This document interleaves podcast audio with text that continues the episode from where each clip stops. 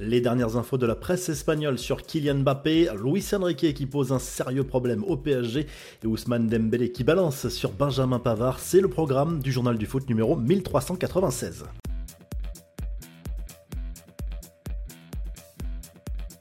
Kylian Mbappé a-t-il fait une erreur en prolongeant son contrat au PSG en 2022 D'après Marca, qui fait le point sur l'avenir du Français, l'attaquant parisien regretterait de ne pas avoir rejoint le Real Madrid à ce moment-là de sa carrière.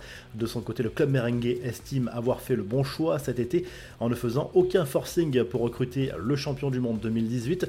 Une manière, selon le quotidien sportif espagnol, de montrer que le club est au-dessus de n'importe quel joueur. Bellingham et Vinicius sont perçus comme les véritables tauliers pour le futur.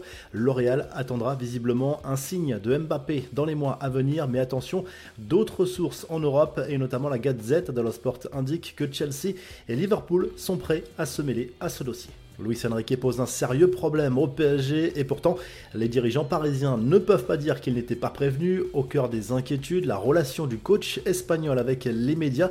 Selon l'équipe, la direction suit attentivement ce dossier et a perçu des signaux négatifs ces dernières semaines. Le PSG voudrait mettre en place des rendez-vous de manière ponctuelle en dehors des conférences de presse pour que le coach puisse développer ses idées auprès des journalistes. Les infos en bref, c'est une information qui pourrait apporter quelques tensions dans le vestiaire de l'équipe de France.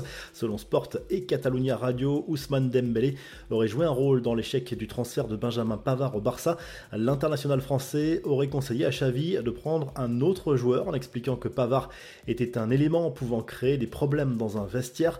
Du nouveau concernant Wissam Ben Yedder, inculpé, on le rappelle, pour des faits très graves avec son frère. Selon l'équipe, l'attaquant de l'AS Monaco est contraint de se présenter régulièrement au commissariat n'a plus le droit d'entrer en contact avec son frère. Il serait également assigné à résidence à la Turbie, le centre d'entraînement du club de la Principauté. Comme attendu, le logo des Rolling Stones sera bien sur le maillot du FC Barcelone lors du prochain Classico contre le Real Madrid le 28 octobre. Le sponsor Spotify sera remplacé par la célèbre bouche rouge emblématique du groupe de rock, une tunique d'ores et déjà collector. Enfin, le fils de Cristiano Ronaldo, sur les traces de son père, l'adolescent va s'engager en faveur du club saoudien d'Al Nasser où évolue son père depuis janvier dernier. Il évoluera avec l'équipe U13 et portera lui aussi le célèbre numéro 7 du quintuple Ballon d'Or. La revue de presse, le journal L'équipe rebondit sur les déclarations de Marcelino qui a affirmé il y a quelques jours que l'OM était un club qui régressait. Le quotidien sportif décortique point par point les axes de progression et au contraire les domaines où le club olympien a plutôt stagné ou régressé. En Angleterre, le Star Sport propose un entretien de Wayne Rooney qui encense Jude Bellingham, auteur d'un début de saison XXL en club comme en sélection. Le tabloïd britannique évoque également la blessure de Casemiro avec le Brésil.